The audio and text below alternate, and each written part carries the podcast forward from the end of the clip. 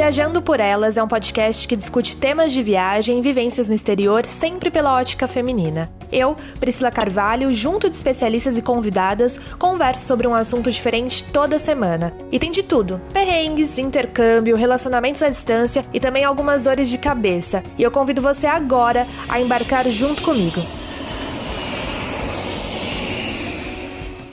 No ar, mais um episódio do Viajando por Elas. E olha só, gente, durante minha viagem pela Bahia, eu conheci muitas mulheres e uma delas foi a Verônica, que trabalhou em navio de cruzeiro. E ela vai contar hoje pra gente um pouquinho do lado B de como é trabalhar nisso. Será que é difícil? Será que é puxado? Será que tem coisas boas ou também só tem coisas ruins? Eu vou conversar hoje com a Fer Verônica Ferrari. Tudo bom, Vê? Tudo ótimo. Tudo certo. Bom, me conta, como é que, em que ano que você trabalhou e como é que foi assim a sua decisão de ingressar em navios, né, trabalhar em navios de cruzeiro? É, eu tinha na época 21 anos, tá? É, foi no ano de 2010 e o que me motivou era a vontade de conhecer o mundo e era uma forma barata de viajar, né? Para quem não tinha dinheiro e trabalhar, viajar, ao mesmo tempo cada dia tá num país, que é praticamente isso que a gente faz. Então, a minha motivação foi a viagem, né? Foi conhecer lugares, destinos novos. E normalmente quais são os pré-requisitos? Você tem que saber falar inglês, você tem que saber fazer alguma coisa, ou você vai lá com a cara e com a coragem? O que, que exigem assim da pessoa? É, o processo seletivo eu achei fácil, mas como eu já tinha feito intercâmbio, eu falava inglês. Né? Então eles exigem que você fale inglês é, para, no caso, garçonete, que foi a, o trabalho que eu consegui, assistente de garçom, você tem que ter o inglês. Eles pedem o mínimo de uma experiência prévia, mas eles não, eles não cobram essa experiência no sentido você não tem que demonstrar que você sabe. E tem cursos que preparam você para isso. Existem no Brasil cursos que você faz para saber como servir num restaurante cinco estrelas, já preparado para trabalhar a bordo, por exemplo. Para camareira, é uma função que eles já não exigem tanto o inglês tão fluente, então depende da posição que você vai buscar no navio. Uhum. As mais comuns é, é, são no restaurante e na parte da limpeza, né? Que, no caso seria camareira. São os mais comuns, mas existem outras funções. E qual que era, você fazia exatamente assim, qual que era a sua rotina? Porque devia ser bem puxada. Quantas horas de trabalho você fazia? Você, assim, passava? Como é que era isso? Normalmente você trabalha 11 horas, 12 horas por dia. Você, no meu caso, eu trabalhava no restaurante, então eu sempre trabalhava no café da manhã. Daí tinha um break até a hora do almoço, eu trabalhava o almoço, daí tinha um break e trabalhava jantar. Às vezes tinha um café da tarde, daí eu, quando tinha o café, o tea time, que a gente chama, era o dia mais puxado. E a rotina era uma escala 7 por 7, então você nunca folgava, você não tinha um dia inteiro de folga, você trabalhava 7 dias da semana. O seu dia que teoricamente seria sua folga, você não trabalharia durante o dia, mas no jantar você trabalharia. E já seriam umas 5 horas aí de trabalho, dependendo do dia da janta. Tem portos que você tá, como exemplo Israel, que um tour sai super cedo, de madrugada, então você tem que estar tá, é, servindo o café da manhã 3, 4 da manhã, porque o tour vai sair muito cedo, porque o porto é longe da onde eles vão visitar. Então depende muito do porto que você tá, né? Eu fiz mais de 30 países a bordo, então eu passei por vários. É, fiz Báltico, fiz Caribe, fiz Mediterrâneo, então eu fiz várias regiões diferentes e muda muito dependendo do seu itinerário, né? No Caribe é um lugar que um cruzeiro que eu fiz, por exemplo, era especial, era um cruzeiro de luxo. Então a faixa etária eram pessoas mais velhas e o Caribe é muito calor, muito quente, então muitos deles não ficavam o dia inteiro na praia, ficavam muito tempo dentro do, do navio, a bordo. Às vezes você faz o Mediterrâneo e tem uns tours mais, assim, que eles vão fazer tour histórico e, e às vezes fica mais tempo fora do navio, então sua rotina é um pouco mais tranquila. Depende de onde você tá, é mais puxado ou menos puxado, mas você trabalha muitas horas por dia. O trabalho é pesado, você carrega bastante peso, pelo menos no restaurante, eu como assistente, eu carregava bandejas enormes. E assim, era, era bem cansativo, bem cansativo mesmo, fisicamente. E você, você falou que conheceu só nessa, nesse tempo que você ficou. Quantos anos você ficou? Você ficou mais de um ano nesse. Não, inicialmente meu contrato eram nove meses, mas eu consegui ser promovida para uma outra função dentro do restaurante. Eu era assistente de buffet, na verdade, fui promovida para assistente de garçom. E um, um contrato de assistente de garçom era da companhia que eu trabalhei era seis meses, então eu consegui diminuir meu contrato de nove para seis porque eu percebi que, que nove meses ia ser muito tempo a bordo e eu já estava bem cansada. Quando eu ganhei a promoção, eu cheguei e falei pro gerente, olha, eu vou querer diminuir também, porque eu não vou conseguir ficar nove meses direto, né? É muito pesado mesmo. E eu já estava cansada. Depois do quarto mês, você já está bem cansada, porque você está num porto e você quer conhecer. Então, assim, você trabalhou, você trabalha bastante, 11, 12 horas do dia que eu falei, mas você tem esses breaks, né? E você quer ficar fora andando, então você fica uma hora andando pelo porto que você tá. Você acaba dormindo pouco. E isso, depois de alguns meses, se torna exaustivo, né? Então, foi o motivo que eu diminuí o meu contrato. E como é que foi? Vamos agora você falou dessa questão da exaustão, de cansado. Conta um pouquinho pra gente o lado B da profissão, porque eu acho que muita gente romantiza e nem imagina o quão difícil é e quão puxado, né? Você falou para mim antes aqui no off que você trabalhava numa companhia de seis estrelas, não era? Sim, seis, e depois eu fui para uma de cinco, que era a mesma empresa que terceirizava o restaurante dessas duas companhias. E, enfim, é, teve, eu vi muita gente desembarcar, tá? Na, nas companhias, nos navios que eu trabalhei. Muita gente que ficou uma semana, viu que o trabalho era muito puxado e desistiu. É, na primeira semana eu queria sair. Eu cheguei a conversar com o meu gerente geral do restaurante, falando: olha, isso não é pra mim, eu quero voltar para casa. E me convenceu que o dinheiro que eu tinha investido para estar tá lá, porque, assim, além de você passar no, na entrevista, que eu falei que não é tão difícil passar, pelo contrário, é fácil, porque a rotatividade é muito grande né? em companhias de cruzeiro, eles precisam de muita gente e para o Brasil tem uma regra, eu não lembro a regra direito, mas você tem que ter tantos brasileiros a bordo para o navio poder vir para o Brasil de tripulação. Eles contratam muito brasileiro também, né, fora as outras nacionalidades.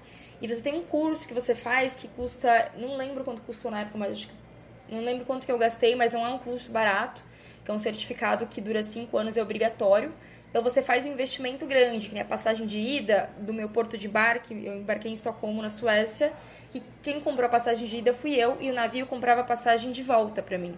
Então assim, investi muito dinheiro, ia perder muito dinheiro e se eu pedisse demissão, segundo o meu gerente de restaurante, eu ia pagar a passagem de volta e eu não tinha esse dinheiro, nem tinha ganhado dinheiro ainda, né, depois de uma semana. E acabei insistindo, conheci pessoas maravilhosas, você vira uma família mesmo a bordo, muitas vezes, né? Meu namorado, na época, conheci meu namorado lá, então foi um dos motivos que me fez ficar. Mas o trabalho em si é pesado, é, as horas que você tem vaga, você quer passear, você conhece muita coisa, mas você conhece as coisas rapidamente, você não tem muito tempo para explorar, né? E você tá sempre em lugares lindos, né? Você sempre, geralmente, doca em, em pontos é, bons. Às vezes é afastado do ponto turístico, você realmente não consegue chegar até ele. Mas a maior parte das vezes, Veneza, você doca num porto super central. Mas, assim, as horas de trabalho, elas são exaustivas e... E todo mundo parece meio que uma máquina trabalhando, né? Então, é um perfil realmente bem pesado, né? Então, muita gente acaba desistindo. já vi muita gente desembarcar por conta do trabalho, da exaustão, do fato de você não, não ter um dia inteiro de folga só para você né? A alimentação, eu, pelo menos os navios que eu trabalhei, a alimentação para a tripulação, que vinha realmente no, na linha de buffet da tripulação, não era uma comida boa. Assim, não é igual, você não vai comer a comida do passageiro. É, você não vai frequentar as festas do passageiro. Você, sua área de lazer vai ser geralmente no, no deck 2, 3, às vezes embaixo da, da linha do mar. E quando você circula em ambientes que passageiros estão, você tem que estar uniformizado e com o seu name tag lá. Você tem que estar com sua com o seu nome. Nossa, então tem uma diferenciação bem. Você vai Total. mostrar que você é funcionário e que você não faz parte daquele navio. Exato. Você não vai sair e andar como se fosse um passageiro nas áreas em comum, que é a maior parte do navio, né? Então, e se você é abordado por algum deles, você é treinado a responder, a ajudar, você está sempre à disposição se você está à vista, né? Então, assim, nenhum tripulante fica circulando na área do, de passageiro como se fosse lazer, e tem uma hierarquia bem forte, você vê isso, a hierarquia é bem forte, né, da, dos oficiais, e, e daí vem os staffs, daí vem o crew, e você vê essa diferenciação bem grande, pelo menos em 2010 eu via assim, a questão do respeito, do medo dos oficiais, e, e, a gente que é cru, que trabalha em restaurante, não vai ficar na área de lazer do passageiro. Isso não existe. Você não vai frequentar a piscina do passageiro. Você não vai ter piscina, pelo menos nos navios que eu trabalhei não tinha. Tem alguns navios grandes, maiores, em companhias maiores, que acho que talvez a tripulação tenha alguma piscininha ali no. Mas no caso do navio que eu trabalhei não tinha. Nossa área de lazer era o cru bar. Todo mundo ia pro bar toda noite, porque era o único lugar que tinha pra ir. E só que o cru bar, assim, o bar de tripulação é o bar da tripulação. Nenhum passageiro vai no bar dos tripulantes. E nenhum, nem os tripulantes não vão frequentar o bar de passageiro e beber no bar de passageiro. Então, Caraca. tem essa diferença. E você vinha, você falou disso da comida, tipo, era meio que uma gororoba assim para você? Pra mim era uma gororoba. O arroz não tinha, não tinha gosto de nada. O frango sempre vinha um, um meio com um sopado de frango, parecia que vinha todo o resto do frango. Eu não sei explicar, mas era tipo alface meio amarelada. Assim, o que vinha na linha de comida da, da tripulação não era gostoso. Tipo, os pães do café da manhã eram, é, não era um pão fresquinho, não, é, não existia isso pra tripulação, sabe? Sempre uhum. uma comida, na minha opinião, ruim. E quantas horas você ficava no, no assim, no, na rotina mesmo de trabalho? Você tinha que trabalhar, você chegava a passar as horas? Sim, sim. A gente, e é que tá, não tem um controle. Tem uma. Quando a gente vai para os Estados Unidos, tem um, uma fiscalização muito rígida deles, bem rígida mesmo. E se o navio não passar nessa fiscalização, o navio não pode atracar. Só que você nunca sabe quando que, quando que eles vão abordar o navio. Então, toda vez que a gente ia para o Caribe, que a gente saía e voltava, tinha essa expectativa. Será que hoje que vai ser a, a fiscalização e eles fazem você limpar que nem um doido o navio? Então, quando tem essa época, é, a gente trabalhava mais do que deveria trabalhar, mais do que normal. Porque a gente terminava o turno no restaurante, a gente, eu me botavam para esfregar o rodapé do do, de, sei lá, de metal do restaurante com um negócio de, de brilho, fazer brilhar, sabe? E fazia a gente limpar muito mais. Então tinha um turno meio que de limpeza depois do. Caraca! do turno era. Depois de ficar servindo, Exato. preparando. Limpar coisas do, do restaurante. Tinha o dia de embarque de passageiro, que tem, que tem pessoas que são escaladas, por exemplo, do restaurante para ficar levando as malas né? Carregando, Caraca. ajudando a carregar as malas. Então, assim, você trabalha muito. É, tem muita gente ali que tá com o objetivo de juntar dinheiro, de comprar uma casa e tá focado nisso, porque você não vai gastar realmente muito se você não quiser. Mas, por exemplo, eles pagam bem ou não? Você lembra a média de valores? Você entra lá com um contrato para pagar alguma coisa, mas você recebe em dólar, né? Isso, recebo em dólar, né? Porque, assim, eu não, não achava que valia a pena, porque pela função que eu tinha, pelas horas que eu trabalhava, e na época o dólar tava numa fase que tava valendo bem pouco. Uhum. Hoje em dia, realmente, as pessoas conseguem fazer dinheiro, é o dólar do jeito que está hoje, as pessoas que estão no navio devem estar tá fazendo bastante dinheiro, no sentido de que além do seu fixo, às vezes tem umas gorjetas que você pode ganhar, isso depende muito de você. Geralmente é mais o garçom e depende também do, do, sistema da empresa. A minha empresa, o problema é que como ela era de super alto luxo, ele meio que tudo era incluso. Então as pessoas não davam muito dinheiro, então eles não tinham muito costume de ficar dando gorjeta. Agora tem companhias que são companhias maiores, que são navios maiores, que eles compram as bebidas toda vez que vai não é tudo incluso, então às vezes eles andam com mais dinheiro, dão mais gorjeta. Então teve, teve cruzeiro que eu ganhei, que um cara veio e me deu 50 dólares de gorjeta, mas teve várias que não me deram nada, entendeu? Então, depende. Tem garçom que tira bastante, bastante dinheiro, assim. Mas é uma rotina bem, bem, bem pesada. E você conseguia aproveitar? Você falou que trabalhava pra caçamba, né? Mas uhum. assim, você conseguia aproveitar? Porque quanto tempo, por exemplo, o navio ficava em alto mar e quanto tempo ele realmente parava, assim? Ele atracava? Como que era isso? Geralmente a rotina do navio, ele sai de manhã, é, é, de manhã cedo, geralmente ele atraca em algum porto e ele vai embora no final da tarde. Às uhum. vezes é quatro, às vezes é cinco, às vezes oito. Então, todo dia, geralmente, ele atraca num lugar e sai no outro. A não ser que seja uma travessia, por exemplo, a gente está no Mediterrâneo e a gente vai para o Caribe. Daí são cinco dias inteiros que ele não vai atracar, que ele está fazendo, atravessando o oceano. Ele vai parar numa ilha, se não me engano, é Bermudas, a primeira parada. Ele fica dois dias em Bermuda, Bermudas depois ele vai para um outro lugar do Caribe. Então são cinco dias de mar dois dias de terra. Só que nesses dois dias que a gente chama de overnight, a noite é sua. Que nem a gente saiu, como todo mundo do navio, assim, dos meus amigos, a gente foi para um para uma baladinha eh, lá em Bermudas.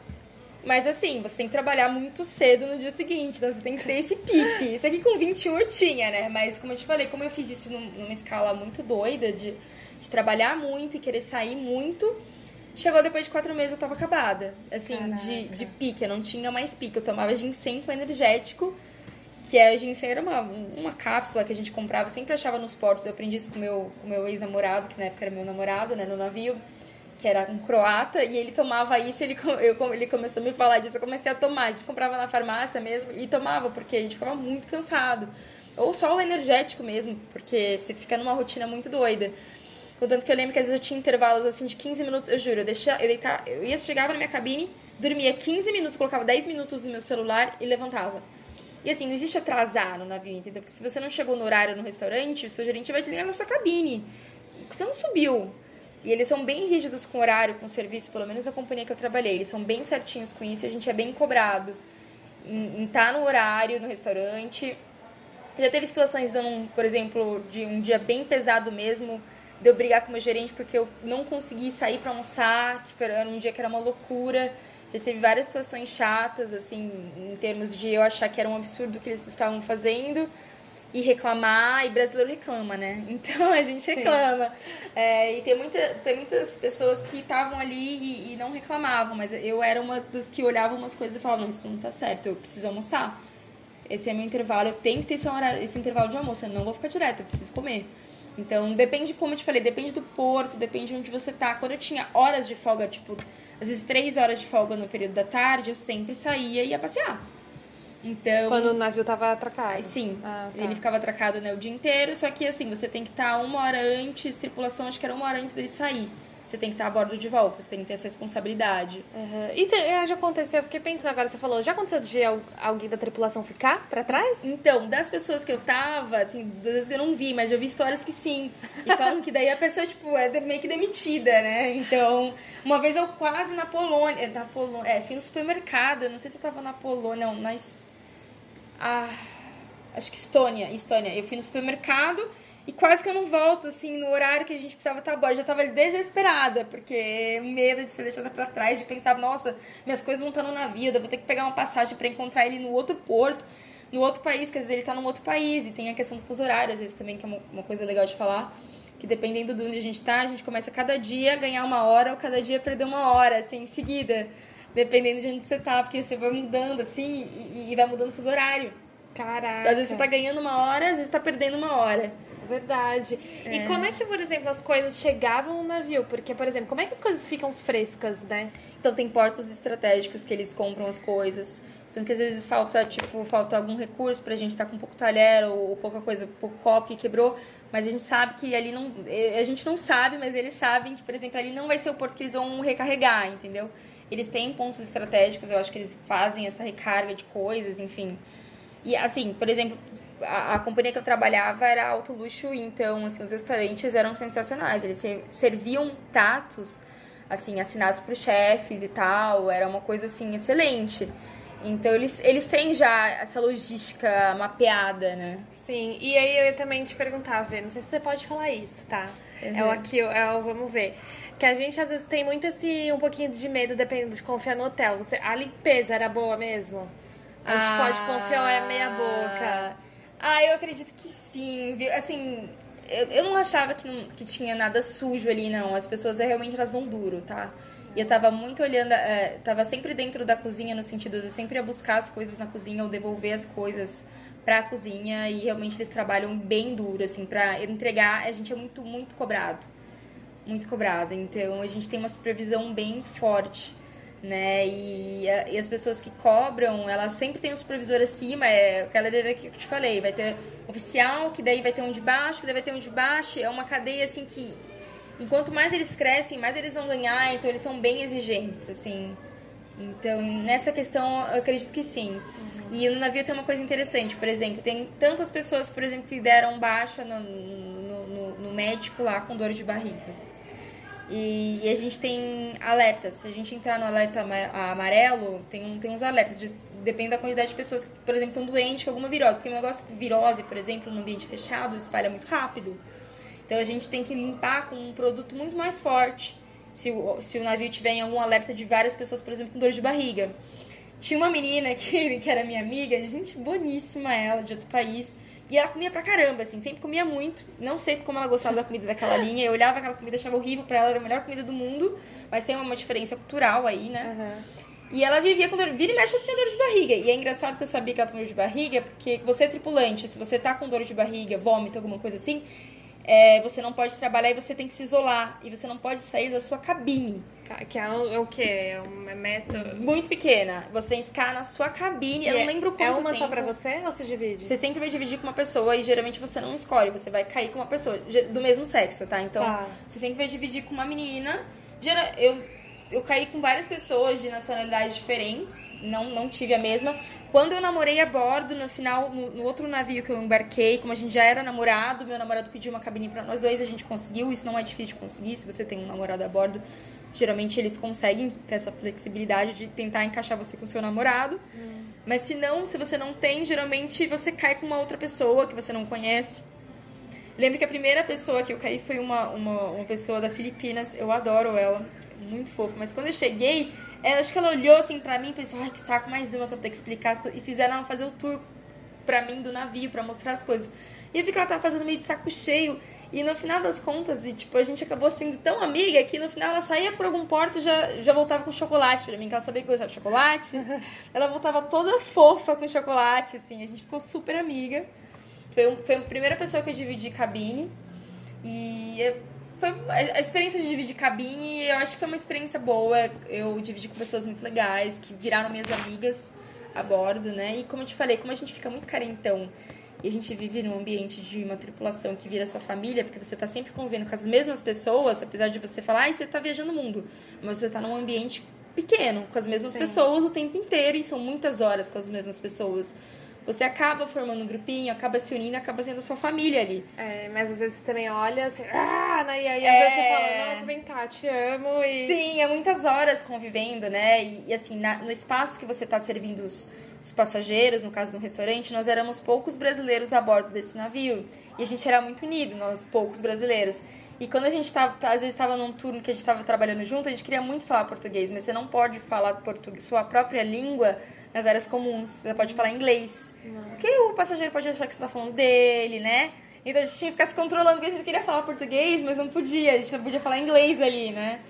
E é engraçado que às vezes você vai no restaurante dos cru, da galera que come do cru, né, da tripulação, você vê, é, forma grupinhos, daí a gente vê tailandeses num grupinho, a galera da, da antiga Yugoslávia que fala a língua parecida, né, que é Macedônia, Croácia, Sérvia, que, que se entendem ali na mesma língua, que tem, são línguas diferentes, mas muito parecidas. Sim. Rússia, então você viu os, os grupinhos assim de, de países falando a própria língua, né? Sim.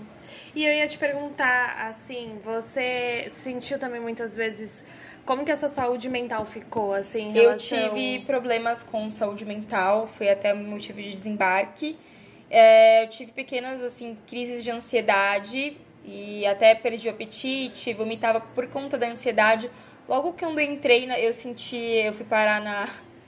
Eu, na primeira semana já fui parar no médico, porque eu tive um pouco de claustrofobia a bordo né? E já chegou assim, deu ir no último deck ter que respirar, porque eu tava me sentindo totalmente trancada. Então, na primeira semana eu fui parar no, no, no, no, no médico, né? Eu tomei soro na veia, né, Dramin, porque eu tava vomitando. Mas tem um médico dentro do navio? Sim, sempre vai ter um médico e uma enfermeira a bordo. Tá. Né? Então, contanto que na época eu comecei a ter essas crises de ansiedade, eu não sabia o que era e me dava ânsia de vômito, que vômito também é um sintoma de ansiedade. Sim eu desembarquei na Itália, por exemplo, para fazer endoscopia. Então, uma pessoa me acompanhou até um hospital na Itália, que a própria companhia agendou, eu fiz uma endoscopia e voltei a bordo. Caraca. Né? Só que a endoscopia foi sem anestesia, isso só me deixou traumatizar. Oi, né? Oi, é, Brasil. Oi, eu falei, gente, no Brasil só fazem com anestesia. Eu não esperava, não, não sabia que ia ser sem. Foi uma surpresa para mim fazer endoscopia ainda sem anestesia. Espero que agora em 2021 não façam mais isso, mas em 2010 faziam. Nossa. Então eu precisei sim, e teve uma amiga minha sul-africana a bordo, que era uma das minhas melhores amigas lá, que ela teve um problema de saúde sério e foi do nada e teve que desembarcar em uma ilha do Caribe lá e não voltou mais a bordo. Mandaram ela de volta pro país dela. Não... E quando é assim, a pessoa tem que voltar. Dependendo, não tem o que fazer. Dependendo do estado de saúde, sim. Eu, como eu tava tendo problema de ansiedade eu fiquei seis meses a bordo, voltei para o Brasil, fiquei quatro meses e voltei para mais um contrato. É importante dizer que a gente não tem férias remuneradas, tá? Hum. Então, toda vez que você embarca num navio, você tem um início de contrato ali e você tem um término. Então, você vai trabalhar seis meses, você vai embarcar em tal porto com um contrato de embarque, uma carta de embarque que você vai levar, e você vai desembarcar e termina aquele contrato ali. Daí você vai ir para um novo contrato. Você fica dois meses de folga na sua casa, só que esses dois meses que você está de folga, você, você não... não é remunerada. Tá. Daí você vai entrar de novo com um novo contrato. Caraca. Então eu fiquei quatro meses na minha casa sem ser, sem ser remunerada e voltei para um outro navio que o meu namorado aí estava, né? Uhum. Só que eu voltei E eu voltei a ter problemas de ansiedade. Então eu fiquei dois meses e depois do segundo. Do, de, é, eu não aguentei terminar esse contrato. Você eu... trabalhou total quanto? Seis, seis meses? meses mais dois. No total foram oito, né? Foram seis direto, quatro em casa e dois que eu. Era para fazer mais seis e, e, desembarquei antes. Só que como eu tive, eu tive uma semana inteira de crise, e foi quando eu falei, olha, realmente não vou conseguir mais ficar, eu tô tendo muita ansiedade e não dá para continuar. Só que o eles demoraram muito para me desembarcar. Então, nesse tempo que eu estava, teoricamente, é, de licença por saúde, eu não podia pisar fora do navio, era proibida de sair. Então, eu fiquei trancada Caraca. na parte ali de tripulação por acho que duas semanas. Até eles conseguirem me desembarcar num porto que daí ia dar certo para eu voltar embora para casa. Então, eu fiquei duas semanas sem poder sair do navio, porque eu tava de licença de sa por saúde, né? Então, quando você tá com licença por saúde, você também não pode sair do navio para passear. Mas ao mesmo tempo fiquei trancada, né? Porque você não pode ficar na área de, de, de passageiro. Então eu ficava indo do refeitório pra minha cabine e do cabine pro refeitório. Caraca! E quando me dava, assim, mais um, uma volta diária, eu ia num deck que tinha só um espaço, que era num deck lá que era aberto, que era que o tripulante podia ir ficar de boa. Mas era um espacinho assim, que às vezes eu ia para tomar um ar e ver, olhar o mar, ver onde a gente está atracado, mas eu não podia sair. Nossa. E é que tem bastante coisa, mas assim, pra gente, antes da gente encerrar, você lembra além disso, né, das crises, porque óbvio que a ansiedade e tal é super um perrengue, eu acho, você também tá lidando com saúde, mas você lembra algum perrengue, assim, um perrengão que você passou, de alguém que passou durante todo esse trabalho, esses trajetos que vocês faziam? De perrengue? Hum, bom, fora, é, acho que o perrengue, no caso, seria o caso da minha amiga sul-africana que realmente teve um problema de saúde e teve que desembarcar. Para ela foi, foi bem ruim, porque ela ficou num país que ela não falava língua, em condições não tão boas, não era um país assim bem desenvolvido, era um, era um país que não era bem desenvolvido e foi difícil para ela desembarcar. Ela nem, ela nem arrumou a mala para ir embora, a gente que fez a mala dela. Nossa. Ela não voltou, ela saiu para ir no médico numa consulta e o médico falou que o caso dela era muito sério, que na verdade ela estava trabalhando, com, a mão dela começou a formigar, ela começou a não sentir a mão. E chegou uma hora que eu vi ela com uma jarra de água, ela não conseguia fechar a mão, fazer o um movimento de fechar. Caraca. Nesse dia eu, fui, eu briguei com o nosso supervisor porque eu falei que era um absurdo. Eu falei, a menina não tá conseguindo segurar uma jarra com água. Ela tá com algum problema sério. Ela precisa desembarcar aí num médico, fazer um exame. E você lembra o que ela tinha? Falaram o quê? Ela, eu não lembro o que era no final das contas, mas ela me, eu falei com ela depois, é, é, ela falou que era bem sério, que ela realmente precisava ser atendida com é. urgência. E ela ficou até internada antes de voltar para África do Sul.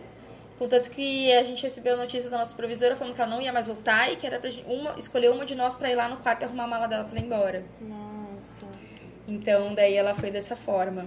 E, e, e assim ela desembarcou. Nossa, meu Deus. É... E, assim, eu acho que tem o lado bom, tudo tem o lado bom, o lado ruim. Uhum. A gente uhum. tá falando mais aqui o lado ruim, né? O lado B, isso que é o intuito também desse episódio. Sim. Mas assim, o que, que você acha que você aprendeu? O que, que teve de positivo e o que, que realmente teve de negativo? Eu acho que de positivo foi a oportunidade de ter uma visão do mundo de uma maneira rápida, mas que eu consegui enxergar um pouquinho de cada cultura, né? Então, por mais que eu tivesse uma, duas horas, três horas de folga, eu tava num lugar muito bonito. Então, quando era o meu dia de folga, que eu te falei que não era o dia completo, mas eu trabalhava no jantar, eu tinha o dia inteiro para passear. Então, eu trabalhava no jantar, era cansativo, mas às vezes eu tava, poxa, em Barbados. Teve uma folga minha que fiz um mergulho com tartarugas em Barbados. Eu tava numa praia paradisíaca. Então, eu tive muita, muita chance de conhecer lugares e é um choque cultural muito grande, porque no navio tem 45 nacionalidades diferentes.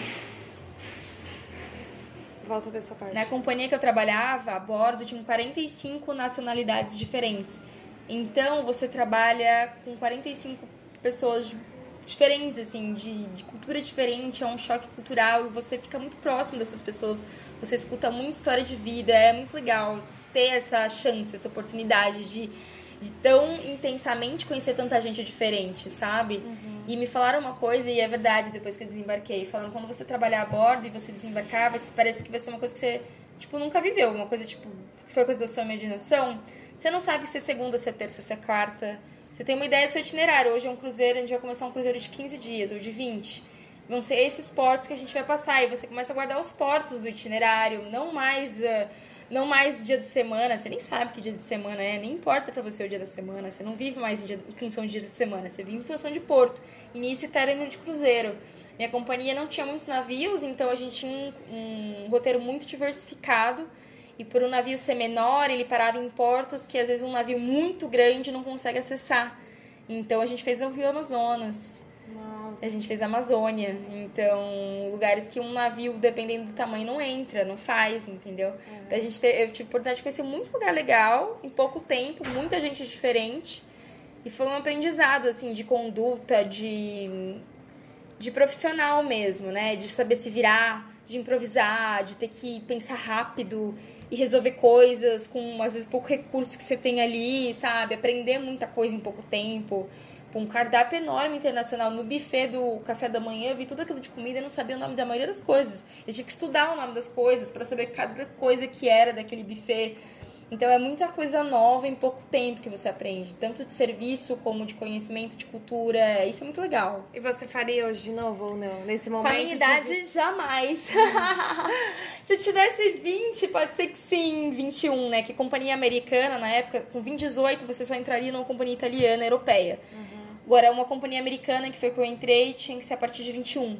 Mas tem limite também máximo de idade? Não, você vê muita gente que, na verdade, faz isso a vida inteira. Nossa. E, e eu brinco que às vezes o trabalho a bordo vicia algumas pessoas, assim, que você vê essa galera que tá há muitos anos e não consegue mais viver em terra e ter uma vida normal. Ter uma vida como pessoa normal. Vive num outro mundo mesmo, precisa dessa dessa troca, dessa vida a bordo. E as pessoas ficam viciadas às vezes nisso. Eu conheci pessoas que eram assim, que compraram já casa no país, que já compraram carro no país deles, tem família no país deles, sustenta a família do país deles, mas mora até hoje e vive a rotina de uma vida a bordo. Mas você acha que porque eles gostam disso? Dessa, dessa coisa louca? Ou que eles não conhecem outra. Eu não sei. Outra realidade, É, né? outra realidade. A vida de oficial, acho que era uma vida. parecia uma vida boa. Né? Dependendo do cargo que você tem no navio, você trabalha menos horas, você tem mais regalias, come em restaurante melhor. Então, tem pessoas que têm uma vida realmente boa ali, acredito eu. Mas cru mesmo, tripulação, é muito pesado pra todo mundo, né? E o lado, o lado ruim da coisa, que várias coisas que você já falou, né? Mas o Aham. lado ruim. O lado ruim é você não ter um dia inteiro de folga, não ter, por exemplo, dois dias inteiros de folga, mas um dia que fosse, que você falasse, hoje eu não tenho nada, fazer nada, hoje eu não tenho que trabalhar, hoje eu não preciso pensar em nada. Esse dia ele não existe. Então eu não, não poderia acordar e pensar, poxa, hoje eu realmente não quero fazer nada. Não, à noite eu vou ter que trabalhar no restaurante, o jantar vai começar umas 18 horas, às vezes vai acabar 11 horas. Então eu nunca vou ter esse dia pra mim. Então eu acho que isso pesa muito na rotina de um tripulante, sabe? E acho que a companhia pensar um pouco na qualidade de vida da tripulação no sentido de, de ter mais um tempo de folga, entendeu? Não sugar tanto como eles sugam, né? Então eu acho que isso seria um ponto ruim, E você acha que. principal ponto ruim. E você hoje, se você fosse dar um conselho para as pessoas que querem, assim, você acha que é mais realmente as pessoas mais novas ou mesmo alguém mais velho, sei lá, eu também tô na casa dos 30, que casa não, Uhum. né, gente, já tenho 30 anos. Mas assim, alguém que vai querer mesmo, você falaria assim, vai, quais as dicas essenciais que você iria Eu já dar? ajudei pessoas a, ir, a irem, tá? Uma pessoa que eu ajudei desembarcou depois de dois meses, falou que a vida era muito pesada e desistiu.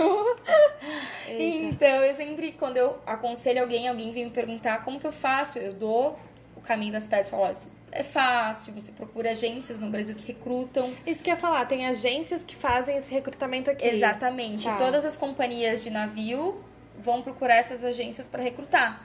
Então, essa agência já vai te falar direitinho, ó, é isso que você tem que fazer, esse curso que você tem que fazer, vou colocar você em entrevista com tal agência, você tem mais o perfil dessa companhia, você tem mais o perfil dessa companhia, a agência vai fazer esse papel. E tem muitas agências que fazem isso. Mas quando você aplica, você não sabe exatamente o que você vai fazer. Você pode trabalhar desde a limpeza até, sei lá, É, no shopping Você deles. fazer uma entrevista, então na entrevista eles já vão filtrar. Porque às vezes você fala, eu quero trabalhar na loja, mas a pessoa vê, ó, você não tem nem experiência como vendedora e nem inglês suficiente. Se você aplicar pra loja, você não vai passar.